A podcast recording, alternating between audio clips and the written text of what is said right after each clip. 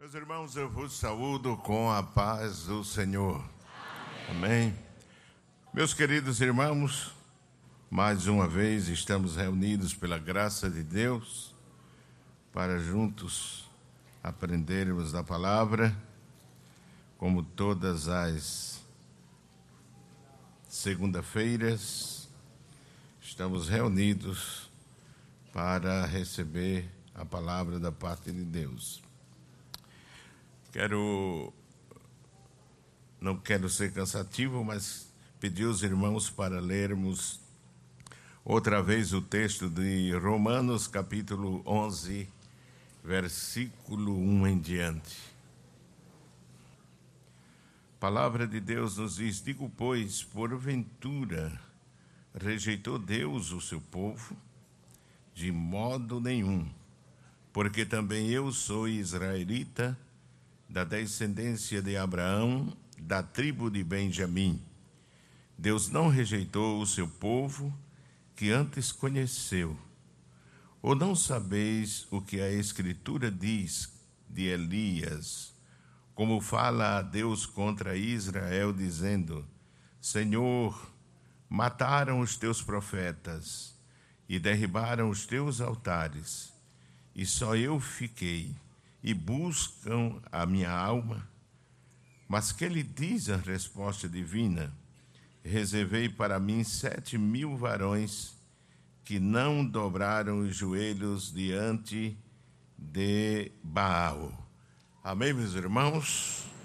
Meus queridos irmãos, nós estamos tratando, falando deste, do texto do versículo 4 deste texto que lemos que nos diz: Mas que lhe diz a resposta divina? Reservei para mim sete mil varões que não dobraram os joelhos diante de Baal. Nós estamos falando da igreja como um povo que foi reservado por Deus. Amém? Assim como na uma das maiores crises espirituais, e não só espiritual, mas econômica, social que Israel passou nos dias do Velho do Antigo Testamento. A Bíblia nos mostra que naqueles dias toda a nação entrou em declínio, se afastou de Deus, abandonou o altar do Senhor.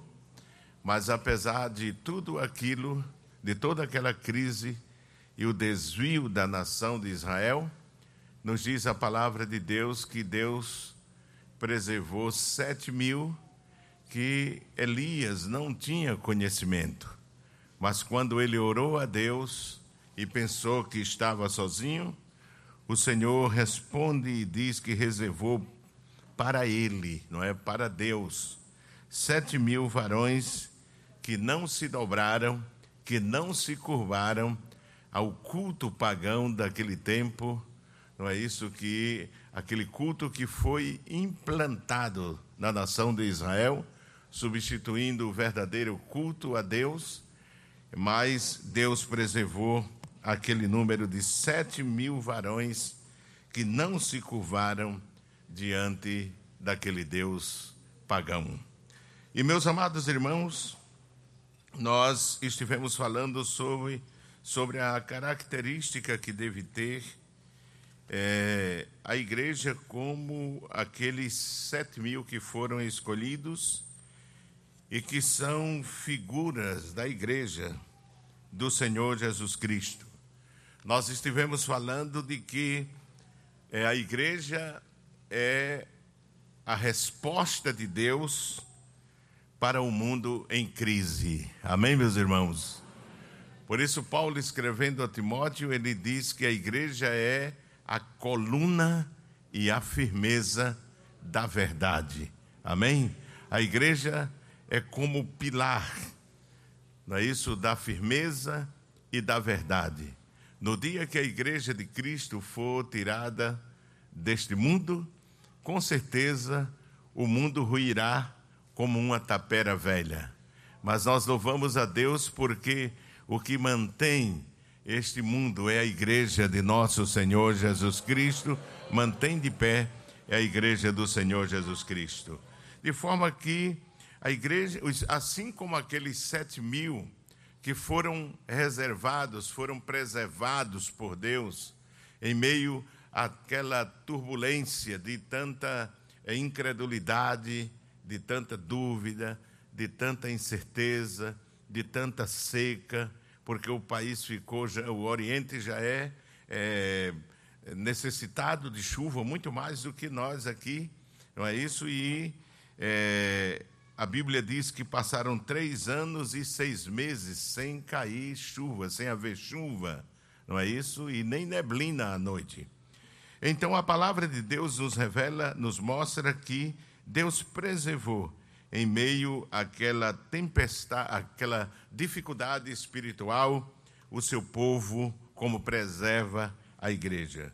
Uma igreja reservada, escolhida, preservada por Deus, assim como aqueles que Deus escolheu vive, viveu em meio de uma geração pecadora, é, e Deus cuidou, Deus preservou, isso, apesar da perseguição, porque o próprio servo do rei chegou a escolher é, a cem dos profetas, 50 em uma caverna e 50 em outra, e os manteve com pão e água, porque era grande a perseguição. Mas um, havia muito mais do que aqueles cem. Só Deus sabe aonde eles viviam e como eles eram preservados, porque Deus, ele cuida do seu povo. Amém, irmãos? E quando ele esconde, ninguém acha. Quando o homem se esconde, pode se esconder onde quiser, Deus vai achar. Mas quando Deus esconde, ninguém acha. Amém? Ninguém encontra. E eu tenho certeza que Deus preservou aqueles. Como é possível, não é isso, ser preservado em meio a uma geração de tanta turbulência como viveram aqueles servos de Deus? Não é isso? Em um tempo, irmãos, em que havia um total desvio, até mesmo da, daqueles que governavam. A palavra de Deus nos fala que os governantes daqueles dias buscavam provocar a Deus. Eu imagino como aqueles escolhidos por Deus, eles se sentiam tristes, constrangidos por ver os homens zombando de Deus, como foi nos, nos dias de Enoque e como foi nos dias é, de Ló em Sodoma e Gomorra, é? está escrito que ele se angustiava por ver tudo aquilo que acontecia. E não foi diferente no tempo daqueles sete mil escolhidos pelo Senhor. Os governantes daquela época eram incrédulos, exerciam o poder para provocar a Deus, ao invés de honrá-lo como soberano da terra, como nós ouvimos aqui há, pouco, há, poucas, há poucos minutos. No primeiro livro dos reis, os irmãos sabem de que essa história que Paulo faz menção aqui na epístola aos Romanos está registrada no livro dos reis, 1 Reis capítulo 16 até o capítulo 18. Mas vamos ler o, o capítulo 16, versículo 25 e versículo 26. Os irmãos repetem após mim. E fez honrir o que era mal aos olhos do Senhor. E fez pior do que todos quantos foram antes dele. E andou em todos os caminhos de Jeroboão. Filho de Nabate, como também no, nos seus pecados, com que tinha feito pecar a Israel, irritando ao Senhor Deus de Israel com as suas vaidades. Não é? Vaidades aqui isso não se trata de ornamentos e não vaidade, coisas vãs, práticas vãs que ele praticava. ele levou, ele arrastou toda uma nação para aquele desvio, para provocar a Deus. Amém, meus irmãos? Ele levou toda aquela nação para provocar a Deus. Não era em vão que ele mantinha com as verbas do seu reino, com os impostos que o povo pagava, toda aquela quantidade de profetas de Baal e de Azera que adoravam a identidades malignas, sentados à mesa onde ele comia. A palavra de Deus diz que aqueles falsos profetas comiam na sua mesa, não é? almoçavam, se alimentavam na sua mesa. Veja que havia toda uma vinculação, uma ligação com aqueles que profanavam naqueles dias o nome do Senhor nosso Deus. Era um tempo, como eu já disse, em que os governantes eram os mais incrédulos. Como você viu aqui, Henri, que era pior do que os seus antecessores. E depois dele veio um pior ainda do que ele. Os irmãos sabem o nome dele, que casou com uma mulher cujo nome significa caprichosa, que era Jezabel. Aí ela era caprichosa mesmo, a ponto de desviar aquele marido que era, era hebreu, era israelita. A Bíblia nos diz no capítulo, no mesmo capítulo 16, versículo 28 ao 33, e Honri dormiu com seus pais e foi sepultado em Samaria. E Acabe, seu filho, reinou aonde? Em seu lugar. E diz: E Acabe, filho de Honri, começou a reinar sobre Israel no ano 38 de Asa, rei de Judá. Porque vocês sabem que o Israel estava dividido já, havia sofrido cisma, o reino sul, que era o reino de Judá, cuja capital era Jerusalém, e o reino norte, com as dez tribos e meias de eh, Israel, havia dividido, formando o reino norte, que tinha como capital Samaria. E nos diz aqui a palavra de Deus que Acabe, filho de Onri, começou a reinar sobre Israel no ano 38 de Asa, rei de Judá, e reinou Acabe, filho de Onri, sobre Israel em Samaria 22 anos.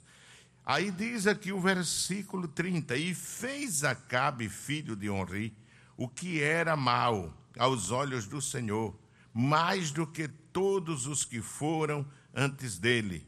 E sucedeu que, como se fora coisa leve andar nos pecados de Jeroboão, filho de Nebate, ainda tomou por mulher a Jezabel, filha de Etbaal, rei dos Sidônios, e foi e serviu a Baal e se encurvou diante dele.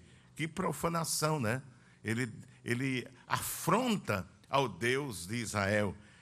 E ele diz, e, o versículo 32, e levantou um altar a Baal na casa de Baal, que edificara em Samaria, que era, é isso, uma, uma das cidades importantes do seu reino, era a capital. Também Acabe fez um bosque de maneira que Acabe fez muito mais para irritar o Senhor, Deus de Israel, do que todos os reis de Israel que foram o que, irmãos? Antes dele. Ele fez muito mais. Ele buscou provocar, não é isso?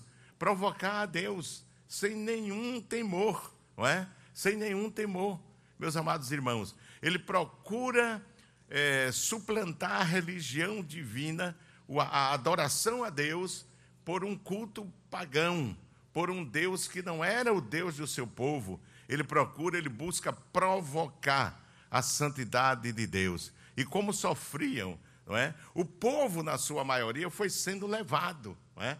Foi sendo levado. Mas aqueles sete mil que Deus havia reservado, e o profeta Elias, com certeza se angustiava, se afligia. Mas quem provoca a Deus vai receber o troco, irmãos, viu? Deus não se deixa provocar, não deixa é, é, quieto quem provoca ele, não. Este mundo tem provocado a Deus constantemente. E a gente tem visto as respostas por aí. Ou não tem visto, irmão? A resposta está aí. Entendeu como é? Os homens não se entendem, não sabem, mas como é isso? Como pode acontecer? Meu Deus, o que é isso? Ah, estão provocando a Deus. E quando se provoca a Deus, se recebe o troco. Amém, meus irmãos? E o troco de Deus é juízo. Não é? Os sete mil, como povo reservado por Deus, foram preservados, mesmo vivendo em um mundo hostil à sua fé, em que até mesmo os governantes, como eu disse, eram os piores incrédulos, cada um que fosse pior que o outro, mais incrédulo do que o outro. Nós estamos chegando a um tempo em que as promessas estão sendo feitas, já estão sendo apresentadas, mas ninguém tem esperança, porque cada um é pior do que o outro. É isso que diz as Escrituras. A esperança da igreja é Jesus Cristo, irmãos, é o Senhor. Não é verdade? A esperança da igreja é o Senhor. Eles exerciam o poder para provocar a ira de Deus, não é? Como muitos fazem hoje, aprovam projetos que ferem a santidade de Deus, aprovam projetos que ferem a família, que destrói a família e tantas outras coisas que ocorrem por aí que os irmãos não precisam estar todo dia lendo jornal que é, vem ao encontro da sua porta todos os dias. E eles exerciam, usavam a autoridade para provocar a ira de Deus. Assim eram sucedidos por outros pior cada dia. Cada dia as coisas pioravam. Vocês viram que ao, ao falecer Henri, o povo talvez respirou e disse: agora vem um melhor. Mas enganaram-se, veio um pior, não é verdade? Acabe, versículo 28. Acabe fez o pior do que o seu pai Henri, apesar de ser israelita, se curvou diante de Baal. O tempo em que os governantes incrédulos e perversos dominavam a terra dada por Deus a Israel, como o rei Acabe fez, que o texto diz que foi um dos piores e como se fosse pouco casou com Jezabel, a filha de Etbaal, em que os os que profanavam o Deus verdadeiro e implantavam uma religião falsa, não é? Comiam, assentavam à mesa do próprio rei e ali comiam.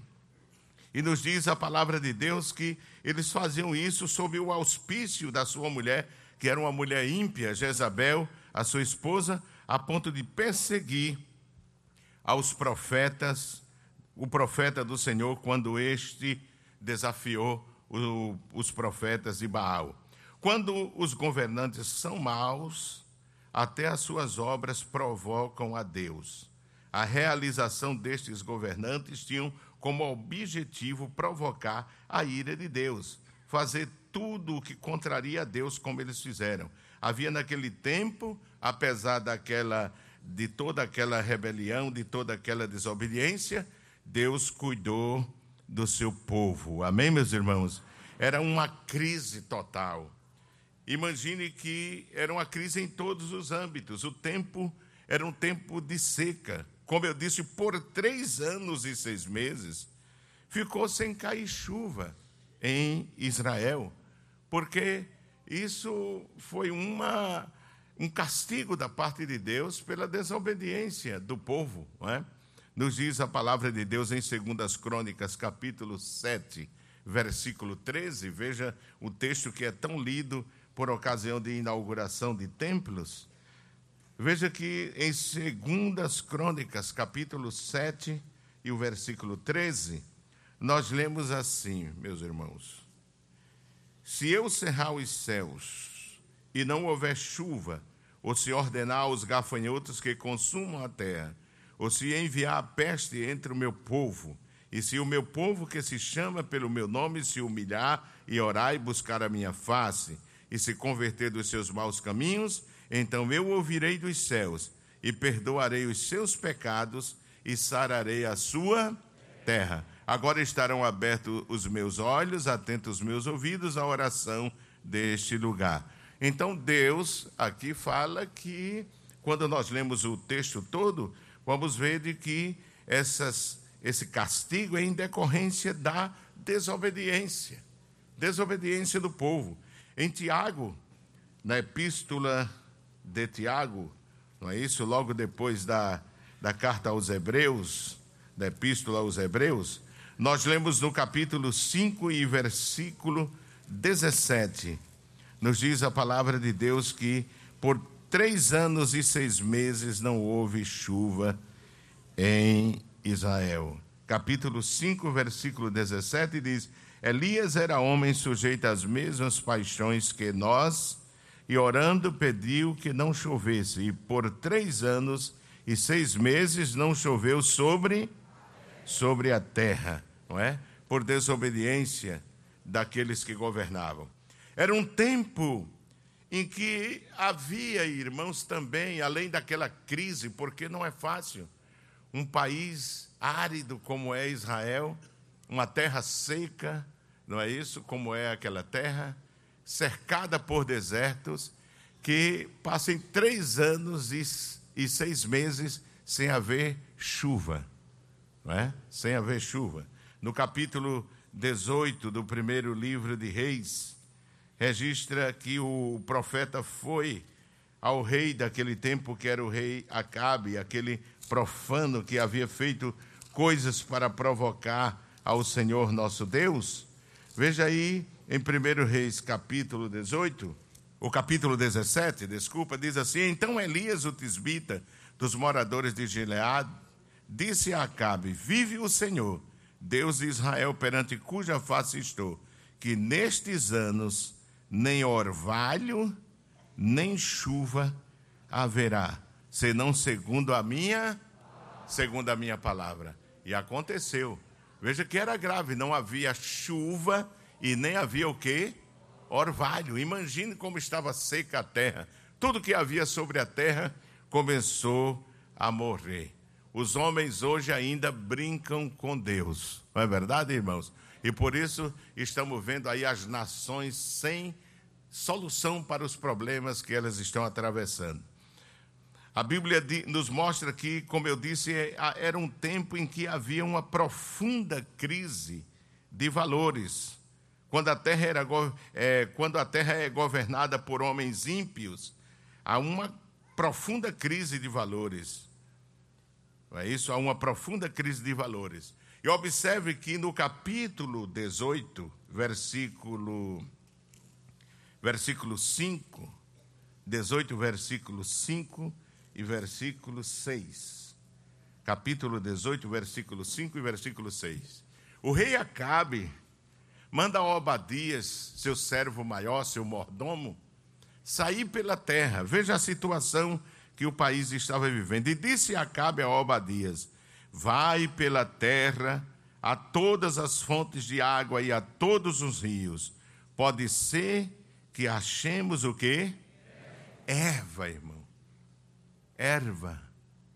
Você sabe o que é erva? Aquela plantinha tenra, muito pequenininha, que logo brota e logo seca, não é?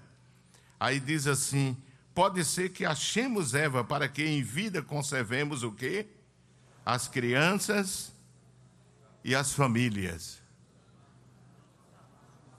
Aí os cavalos, irmão. A prioridade do rei eram os cavalos, eram os animais. Que crise de valores, não é, irmão? Aqueles dias parecem com os de hoje, não é, irmão? Hoje, você sabe que os animais são mais bem tratados do que as nossas crianças nesse país, não é, irmão? É, são muitos milhões de dinheiro que se gasta com os animais. E agora é São João de cachorro, Carnaval de cachorro, Natal de cachorro, leva cachorro para o shopping para namorar uma com a outra. Desde criança, irmão, os cachorros mesmo sabem procurar os seus pares é, às vezes até na rua a gente tinha que buzinar para sair, mas agora não, eles têm que levar para o cachorro namorar. Estão estão querendo humanizar os animais e animalizar os humanos. Animalizar os humanos. Não é? Estão assim. E o crente não pode entrar nessa onda, não é, irmãos? Não é?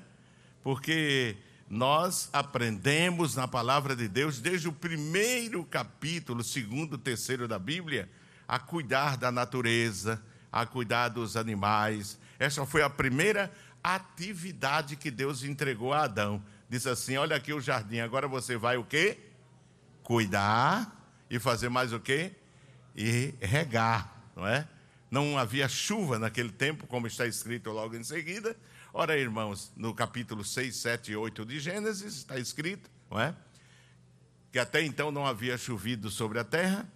E o que acontece, irmãos, é que aquele, aquele homem recebeu a incumbência de cuidar. É claro, irmãos, que nós devemos cuidar, não é isso? Se você tem um animalzinho em casa, deve protegê-lo, deve colocar em um lugar é, seguro, alimentá-lo, porque se você não fizer isso, é pecado. Agora, colocar os animais, mesmo que, se, mesmo que sejam animais domésticos, numa escala de valores acima dos humanos, que é que o, o que nós estamos vendo, os animais não são iguais aos seres humanos estão lutando aí para criar até enterrar nos nossos cemitérios. Eles não são. Deus não os fez assim. O ser humano, o homem, Deus criou diferente dos animais. A Bíblia diz que aos animais Deus fez que cada um aparecesse pela palavra do seu poder. Amém, meus irmãos? Assim como ele fez as aves que voam sobre o céu, o firmamento, ele também ordenou que fossem criados os, os monstros do mar, os peixes, os pássaros, as aves. Ele ordenou pela sua palavra. Ele fez do nada, não é? Diz a Bíblia, criou Deus do, do hebraico bara, que quer dizer criar sem nenhuma matéria-prima. Ele fez aparecer pela autoridade da sua palavra. Quem diz amém, irmãos? Deus fez aparecer. Agora o homem não. Primeiro, a Bíblia diz que Deus se reuniu no seu conselho, o Pai, o Filho e o Espírito Santo. Conversaram. E Deus diz: façamos a trindade, né? o homem conforme a nossa imagem e a nossa semelhança. Amém, irmãos? E Deus fez aquele boneco do pó da terra.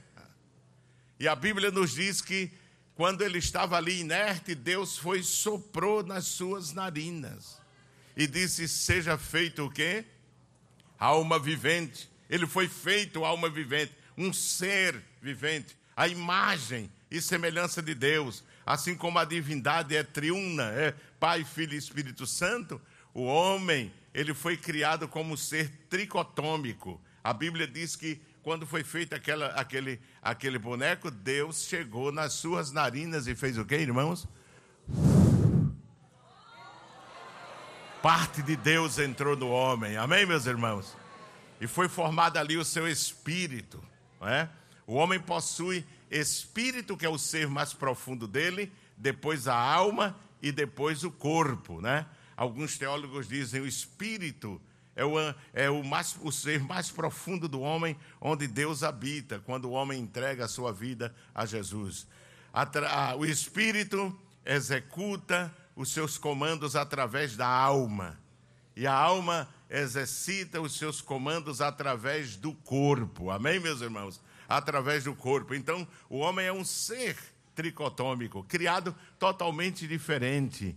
O homem é racional, ele é tão diferente que se fosse igual a Adão, irmãos, Deus não teria criado Eva. Tinha dito, não, você, é, você pode casar com um cachorro, você pode casar com uma vaca, você pode casar com uma águia dessa bonita. Não, Deus disse assim: vou fazer uma companheira idônea ao nível dele. Amém, meus irmãos? ao nível dele. E Deus abriu um dos seus lados, tirou uma costela e formou aquela primeira mulher e trouxe-a a Adão. E Adão sentiu gozoso e disse: Na verdade, a primeira poesia: Esta é carne da minha carne e osso dos meus ossos. Por isso se chamará varoa, porquanto do varão ha sido tomada. Amém, meus irmãos? Então, veja que há uma diferença. Deus precisou intervir na criação para criar um ser análogo, criar um ser semelhante a Adão, porque Adão não é igual, não era igual aos animais. Está escrito no livro de Eclesiastes que os animais,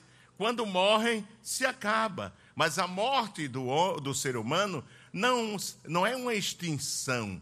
A morte para os animais é uma extinção, mas a morte para os seres humanos não é uma extinção. O sábio Salomão, que no mesmo livro que ele diz que quando os animais morrem se acabou tudo, no mesmo livro ele diz que quando o homem morre, o pó volte ao pó e o espírito voe para Deus que o deu. Amém, irmãos? Então é diferente, a vida do homem transcende a essa vida é, material, física, não é? Que ele vive através do corpo. O corpo é o tabernáculo, como chama Paulo, é o invólucro, não é isso? Que o homem, que Deus deu ao homem para que o homem se comunique com a vida não é isso? Se comunique com a vida secular, uns com os outros, mas o homem, quando morre, o que fica aí é só o pó da terra, e a terra vai comer, não é verdade, irmãos? Então, eu não posso querer enterrar um cachorro junto de um ser humano,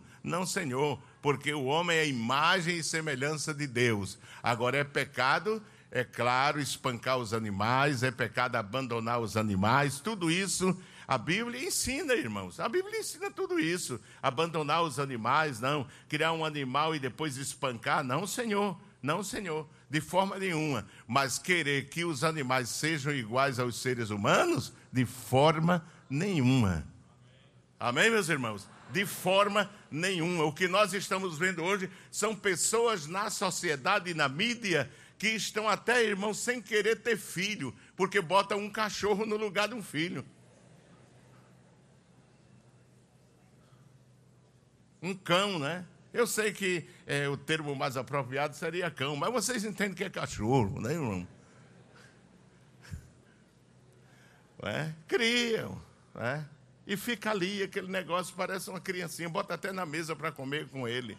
Meus irmãos, tem que haver diferença entre os animais e os seres que Deus criou. E crente não, anda nessa, não entra nessa onda, nesse espírito que povoa a sociedade odierna. Não, Senhor, não é? A, a, a sociedade odierna. Não, Senhor. O crente não é amigo de Acabe, é amigo de Elias. Amém, irmão? Não, não sou amigo de Acabe, não, irmão. Não siga a religião de Acabe, não, irmão. Não, a religião de Acabe dá mais valor aos animais do que aos seres humanos. Não, Senhor. De forma nenhuma. Quando a terra é governada por homens ímpios, há uma crise de valores. É? A prioridade aqui era dada aos animais e não às crianças. Se animaliza os seres humanos e se humaniza os animais. Não é? Enquanto falta hospitais e clínica para as crianças e para as mulheres grávidas, para os pobres que ficam no chão, irmão. Se cria clínicas, hospitais e até motel para cachorro. Que sociedade é essa, irmão? Então não havia, irmãos, a, a escala de valores, a, é, era o inverso, né? A sociedade estava totalmente é, invertida, os valores estavam invertidos. Se zombava das coisas de Deus, né? Os irmãos se lembram que foi em pleno reino de Acabe que se zombou de uma maldição que Deus fez. Vocês estão lembrados disso? Quer ver? Abra a sua Bíblia. Vamos ler primeiro Josué 6 e 26. E hoje eles fazem assim: eles zombam, eles burlam. E dizem, cadê Deus? Eu quero ver. E um chamou o velho lá de cima, né, irmão? Mas já vai vir tua conta. E vai vir com correção monetária. Porque Deus espera, mas não esquece. Eu? Deus espera, mas não esquece. Tem um tempo determinado. É? Josué capítulo 6 e versículo 26. Veja que quando aquela cidade de Jericó, os seus muros caíram, a cidade foi destruída. E naquele tempo Josué os esconjurou, dizendo: Maldito diante do Senhor seja o homem que se levantar e fizer o quê? e reedificar esta cidade de Jericó, perdendo o seu primogênito, afundará, e sobre o seu filho mais novo fará o quê? Lhe porá as portas. É? E no tempo de Acabe não havia temor aos, aos postulados divinos, às previsões divinas as palavras proféticas eram desrespeitadas, pisadas, zombadas, criticadas é? naqueles dias. Observe o que aconteceu. Primeiro livro dos Reis, capítulo 16 e versículo 34. Primeiro livro dos Reis, 16 e 34. vamos ler o 33. Isso também Acabe fez um bosque, de maneira que Acabe fez muito mais para irritar o Senhor, Deus de Israel, do que todos os reis de Israel que foram antes dele. Em seus dias, Iel, o Betelita, não é de Betel, edificou a quem? A Jericó, em desobediência àquilo que o homem de Deus havia falado. Mas veja o que aconteceu. Morrendo, Abirão, seu, seu primogênito, afundou. Não foi dito assim, irmãos? Foi dito assim. E morrendo Segube, seu último, pois as suas, conforme a palavra do Senhor que falara pelo ministério de Josué, filho de quem? De Num.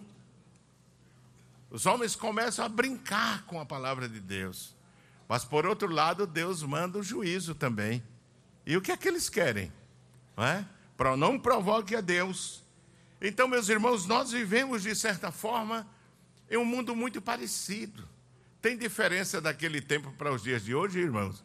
Não tem muita diferença, não é verdade? Não tem muita diferença. Nós estamos vivendo. Mas como é possível a igreja, como solução divina, como resposta divina neste tempo, não é? A igreja, como reserva de Deus, sobreviver em um tempo de crise, não é? Crise moral, crise econômica, crise espiritual, é? crise em todos os âmbitos da sociedade. Como é possível não é, viver, sobreviver em esse, nesse tempo de crise, como os sete mil escolhidos por Deus, os sete mil reservados, eles sobreviveram. Ora, há, existem alguns postulados na história do povo de que, é, aplicando esses postulados na vida da igreja, a igreja vai sobreviver também, irmãos. Tem hora, tem gente que abre o biquinho e pensa que vai destruir a igreja. Não vai, não, senhor. Mao Tse Tung também pensou assim. Mas hoje a maior igreja do mundo está na China, irmãos. Ele pensou que tinha destruído, matou pastores, matou missionários, expulsou missionário, mas a igreja continuou crescendo. Amém, meus irmãos? Continuou crescendo. Então, como é possível sobreviver em meio a essa confusão que nós estamos vivendo. Como é, pastor, que eu posso sobreviver é, no ambiente que existe na faculdade, na rua onde eu moro, na empresa onde eu trabalho, na sociedade onde eu vivo, onde eu me relaciono, porque o crente ele não pode se isolar do mundo. Jesus disse assim: Pai, não peço que os tire de onde, irmãos? Do mundo, mas que os livre do que os livre do mal, Senhor. Não quero, meu não quero, Pai, que os tire do mundo, eles têm que viver aqui. Mas assim como tu cuidaste de mim, cuida deles também. Amém, meus irmãos? E é por isso que Jesus mandou o Espírito Santo. Ele disse: Não vou deixar vocês sozinhos, não vos deixarei órfãos. Enviarei o Espírito Santo para que esteja convosco. Quem diz amém, irmãos? Para que esteja convosco em todos os dias da história da igreja. Então, qual é o primeiro postulado que é, torna possível a sobrevivência da igreja em meio a um mundo caótico, um mundo em crise em todos os aspectos. É? A nação estava envolvida no caos, mas Deus preservou a Elias e aos sete, aos sete mil. Veja como era que estavam vivendo os homens. 1 Reis 18, meus amados, 18 e 20. Primeiro livro dos Reis, capítulo 18 e o versículo 20. Abra a Bíblia para você aprender, né? É muito bom ler a Bíblia, irmão. Cada estudo que eu preparo é uma oportunidade que eu tenho de aprender mais a palavra de Deus. Amém, meus irmãos? Todos os dias nós aprendemos. E tem uma coisa, aprendemos uns dos um dos outros. Amém? Eu aprendo com os meus irmãos também, aprendo com a igreja também. Amém, meus irmãos? Então, veja o que diz aqui 18 de 1 Reis, versículo 20 e o versículo 21. Cada vez que lemos a palavra de Deus, somos abençoados, abençoados porque está escrito no livro de Apocalipse: Bem-aventurados os que leem, e bem-aventurados que ouvem. Então, quando você está ouvindo, está sendo abençoado. E quando está lendo, está sendo abençoado também. Quem crê assim, irmãos, diga amém. amém. É? Então, capítulo 18, versículo 20 e versículo 21. Veja o que diz aí. Então enviou Acabe os mensageiros a todos os filhos de Israel e ajuntou os profetas aonde? No Monte Carmelo. Então Elias se chegou a todo o povo e disse: Até quando cocheareis entre dois pensamentos? Se o Senhor é Deus, se o Senhor é Deus, seguiu, né? E se Baal, o que é que ele diz? Seguiu. Porém, o povo, o que foi que fez? A pior coisa é isso, irmão. É uma congregação morta. Tem nome de que está vivo, mas está morta. Não é? Profeta falou, irmãos, homem de Deus. O povo não estava nem aí. Tem muita gente, irmãos, que se diz cristão e estão conformados com essa coisa que tem aí, que está acontecendo no mundo. Mas nós devemos abrir os nossos ouvidos à palavra de Deus. Amém? E Elias chegou diante de todo o povo e disse: Por quanto tempo, diz uma, uma versão, não é isso? A versão de King James, fiel, diz assim: E Elias chegou diante de todo o povo e disse: por quanto tempo vos cochearei entre duas opiniões? Elias chegou diante de todo o povo e disse: Por quanto tempo vos cochearei entre duas opiniões? E tem crente, irmão, que está entrando nessa onda também. Onde ele trabalha, não, não pode falar que ele é crente, que ele é crente, e fica, ai meu Deus, com muito tato, com muito cuidado. Ai, irmão, você está cocheando entre dois pensamentos. Ou é Jeová, ou é Baal. Amém, meus irmãos? Ou é Jeová ou é Baal. De que lado você está? De que lado você está? É? De que lado você está?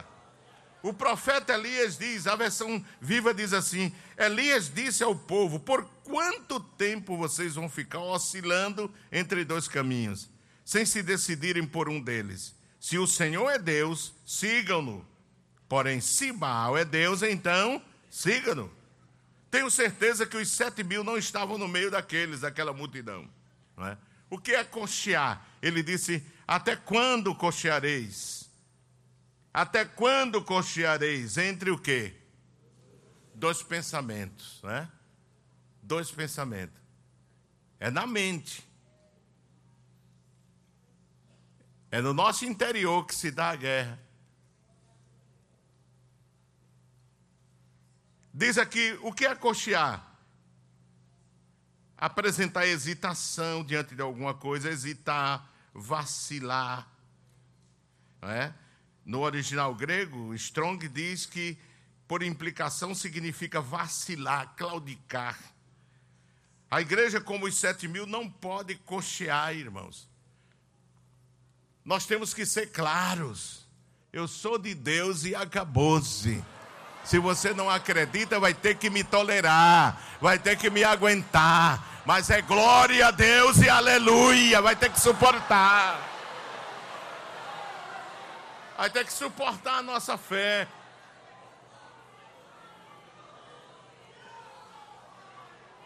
Vai ter que suportar a nossa fé. E Paulo aconselha, nós ouvimos a leitura do texto né, de Romanos 12, não foi isso? Romanos 12, veja o que diz aí Romanos 12, versículo 1 em diante. Rogo-vos, pois, irmãos, pela compaixão de Deus, que apresenteis o quê? O vosso corpo em sacrifício vivo, santo e agradável a Deus, que é o vosso culto. E diz: e não e não o que? Vos conformeis com este mundo. Não, é? não vos conformeis. É? Essa expressão é susquematos no grego, que quer dizer não moldear-se pelo Espírito que opera neste tempo no mundo. Não, não entrar na forma do mundo. Não, Senhor. Não, Senhor. Nós não andamos na correnteza do mundo. Nós nadamos contra a correnteza do mundo. Amém, irmão? O verdadeiro crente navega contra a correnteza, nada de aceitar o que eles pensam que está certo. Não, Senhor. Nós conhecemos a palavra de Deus. Nós temos experiência com Deus. Sim ou não, irmãos? Nós temos experiência com Deus. E o profeta diz: não podem cochear. Não pode ficar sem, sem convicção de um lado para o outro. Uma hora é uma coisa, outra. Porque tem crente que, quando estão no meio dos incrédulos, se comporta como eles. Quando chega na igreja é santo, mas quando está lá é igual. E até veste como eles. Tem uma roupa para ir ao mundo e uma roupa para vir à igreja. Deixe de cochear, meu irmão. Tenha convicção. Onde está a sua convicção? Onde está a sua convicção? É? Onde está a sua convicção? Paulo escrevendo, irmãos, aos Efésios, ele diz assim, Efésios, capítulo 5, capítulo 5 e o versículo 11, ele diz assim, vamos começar do versículo 8. Diz: Porque noutro tempo erais trevas, mas agora sois luz no Senhor. Andai como filhos da luz. Versículo 10 diz: Aprovando o que é o que? Agradável ao Senhor. Versículo 11: E não o que? Comuniqueis com as obras infrutuosas das trevas, mas antes elogiai-a ah, irmão, condenai-a. Amém, irmãos? Condenai-a. Não comuniqueis. Significa no grego não participe, não tenha comunhão com aquelas coisas que ele pratica. É? Porque é claro que o mundo vai se assustar com isso. É claro. Na segunda epístola do. O primeira epístola de Pedro, capítulo 4, e versículo 4, diz: E acham estranho não corredes com eles no mesmo desenfreamento e dissolução, blasfemando de vós. Nós não temos que correr com o mundo no seu desenfreio, não, Senhor. Cada dia se perde a vergonha na sociedade. Irmãos, eu fico assustado, porque antes os velhos, irmão, eram a referência de respeito, de, de, mas hoje os velhos estão ficando sem vergonha que só os novos, viu? Falam escrachado, se referem a partes do corpo de forma vulgar. Velho deve se respeitar, irmãos. A própria Bíblia diz que os velhos devem ensinar os mais novos como proceder. Mas hoje não. Meu Deus! Como é que esse velho, essa velha não tem vergonha? Porque eu sou mais novo do que ele, eu tenho vergonha de citar, proferir esses termos, essas palavras, irmão. É? A Bíblia diz que as cães devem ser coroa de honra. Amém, meus irmãos? E diz mais, a palavra de Deus, antes de se criar aí a lei para defender os idosos, a Bíblia diz que os idosos devem ser respeitados e honrados. Devemos ter pudor, respeito, que os velhos, não é isso? Tornem-se dignos do respeito. Tornem-se dignos do respeito. A Bíblia diz que a cabeça branca é coroa de honra eles são a construção dessa sociedade, os idosos, os velhos. Se os velhos bagunçarem, irmão, em quem os jovens vão encontrar uma referência nessa sociedade, nesse país? Mas que Deus nos ajude, meus amados irmãos. Por isso somos os sete mil, amém? Os sete mil. Nós somos os sete mil. Que Deus nos abençoe. Vamos continuar falando esse tema, amém?